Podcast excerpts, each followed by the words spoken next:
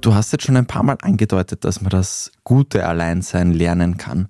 Jetzt ganz konkret, wie gehe ich das an? Also ein Klassiker wäre zum Beispiel, dass man alleine ins Kino geht.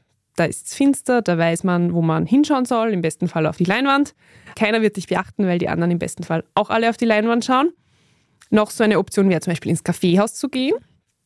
Eine Angst vieler Menschen ist ja, dass man komisch oder irgendwie mitleidig angeschaut wird, wenn man alleine unterwegs ist. Ich behaupte mal, dass das eigentlich eh fast nie passiert, weil Leute eh so beschäftigt mit sich selbst und ihrem Handy und ihren Freunden sind. Und in Cafés ist die Gefahr noch einmal geringer, weil da sitzen mittlerweile total viele Menschen alleine und arbeiten, lesen Zeitungen, machen irgendwas.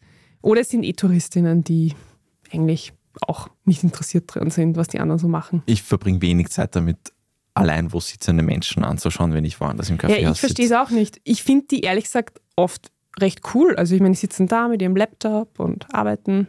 Fachleute raten jedenfalls, dass man sich was mitnimmt, wenn man sich irgendwie denkt, uh, das könnte komisch werden. Also eine Zeitung, gerne den Standard. Hinter dem kann man sich auch gut verstecken. Man könnte ein Buch mitnehmen. Man könnte sogar auch ein sehr süßer Tipp Briefpapier mitnehmen, um wieder mal einen Brief zu schreiben. Da wird man dann eventuell schon angeschaut, weil man einfach so wirkt wie eine Zeitreisende aus den 1960er Jahren. Ja, und was ich auch immer super finde, Leute schauen. Geht ja eigentlich am besten, wenn man irgendwo im Kaffeehaus sitzt.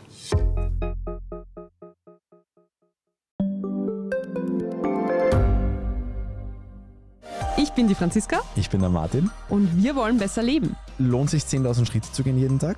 Ist das Großraumbüro wirklich so schlecht wie sein Ruf? Spoiler, ja. Bringt's was, Intervall zu fasten? Wir fragen die, die es wirklich wissen und probieren es auch gleich selber aus. Bei Besser Leben, jeden Donnerstag eine neue Folge.